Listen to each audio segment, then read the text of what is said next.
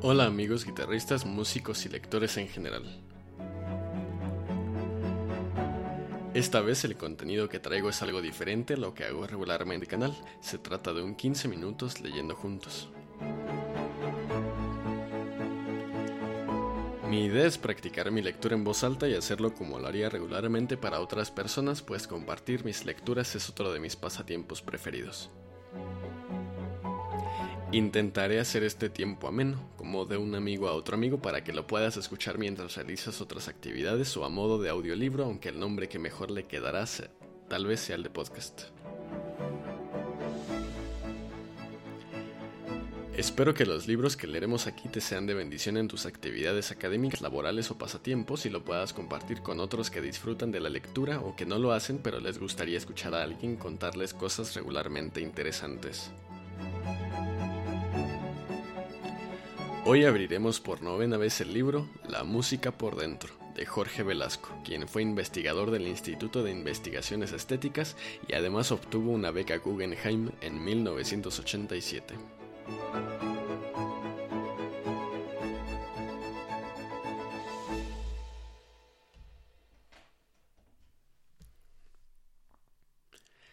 Y así es, amigo oyente, como comenzamos el noveno episodio de, este, de esta pequeña serie de este pequeño conjunto de episodios que se llama 15 minutos leyendo juntos, la música por dentro. Y el día de hoy iniciaremos con la siguiente parte de este libro, que, eh, cuyo nombre es Mujeres, Parejas y uno que otro triángulo. Habíamos venimos de la parte anterior llamada Realeza y Aristocracia, que leímos un poco la última vez. Y pues esta vez leeremos otra vez dos artículos muy interesantes. Uno que se llama Julia Perry, compositora negra, y el siguiente que se llama La Caramba. Y sin más, para no perder demasiado tiempo, amigo oyente, comenzamos con el primer artículo. Bueno, antes quisiera también sugerirte, si estás en vivo, estás escuchando en vivo, que comentes algo en el chat. Aquí lo estaré leyendo probablemente eh, en algún momento intermedio y al final. Y em, que no se te olvide pues seguirnos en este en esta plataforma en la que hemos estado haciendo ya um, 9, 10 episodios de, podcast, uno como piloto para, para la edición de arquitectura y estos 9 para la edición de música. Y ahora sí, sin más em, y sin más tardanza, vamos con este pequeño artículo de Jorge Velasco. Dice así. Julia Perry, compositora negra. La muy atractiva obra de Julia Perry o Julia Perry es una de las consecuencias del pensamiento de Busoni, cuya formidable y profunda mentalidad artística condicionó y determinó el curso de la estética contemporánea, tanto como la genial, obra de Stravinsky amplificó las fronteras del universo musical.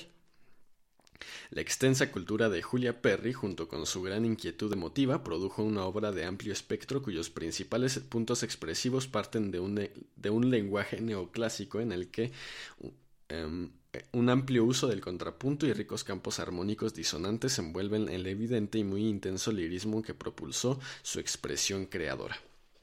Las doce sinfonías que compuso entre 1959 y 1973, la tercera, de 1966, fue escrita para la banda, para banda, perdón, y la undécima, de 1972, es una sinfonía entre comillas soul que conjuga las más desarrolladas técnicas contrapuntísticas con el mosaico folclórico del canto negro moderno. Hay en su catálogo un homenaje a Vivaldi y una obra para soprano, coro y orquesta, fragmentos de las cartas de Santa Catarina, cuyo ambiente italiano fue resultado de las vivencias venecianas y toscanas de la compositora, así como un hermoso pastoral, escrito en 1959 para flauta y cuerdas que no puede omitir su, su filiación con la nación del arte y el alma. En esa misma línea se hallan el Susabat Mater, de 1951 para meso soprano, coro y cuartito de cuerdas y un Humunculus de 1969 para soprano y percusiones. La obra de Julia Perry tiene además dos conciertos, uno de 1965 y otro de 1973 para piano y orquesta y un concierto, este escrito en 1963 para violín y orquesta piezas, en las que es notable la presencia del saxofón, además de tres obras escénicas de alto interés, la ópera La Botella, la ópera Ballet El Gigante Egoísta, basada en la obra de Oscar Wilde de 1866 a 1900, y una ópera que proviene de, de Poe de 1809 a 1849, El Barril de Amontillado.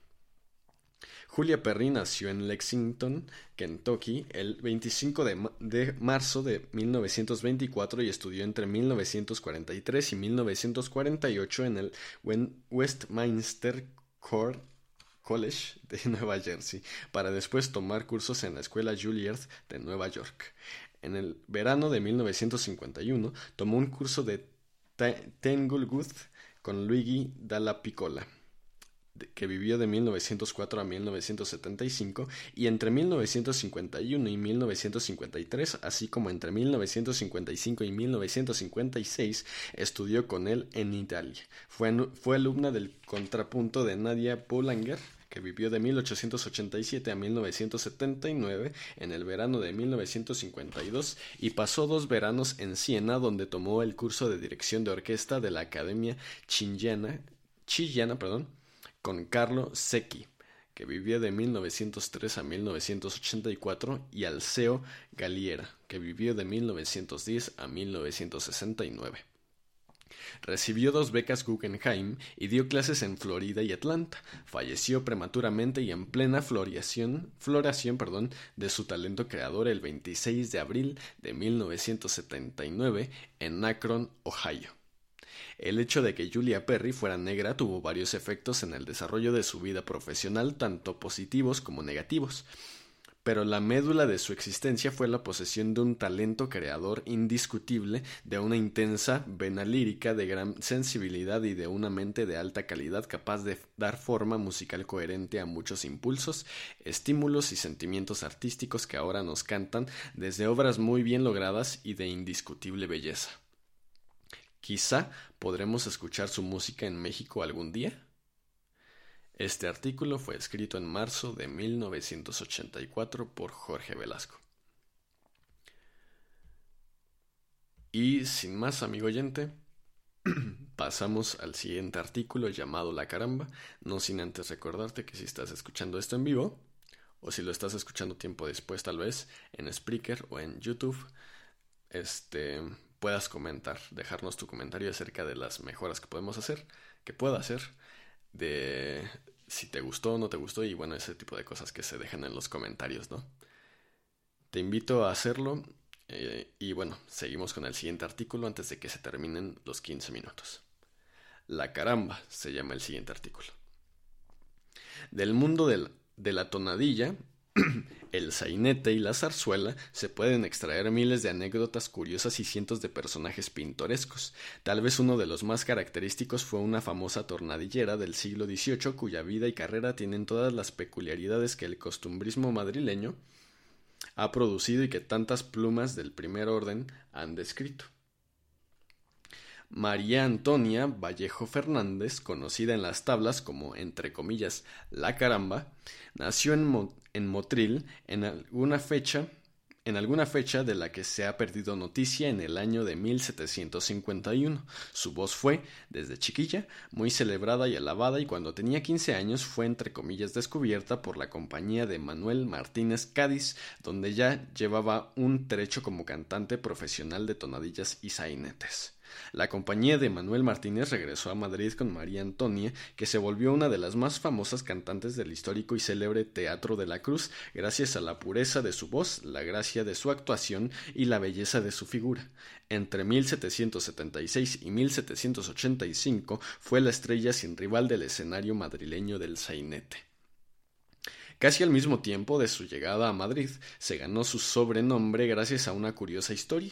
El señor don Miguel Garrido, rico y pomposo pretendiente de sus favores, le hizo una proposición pública un tanto ofensiva para sus por sus modales y lenguaje.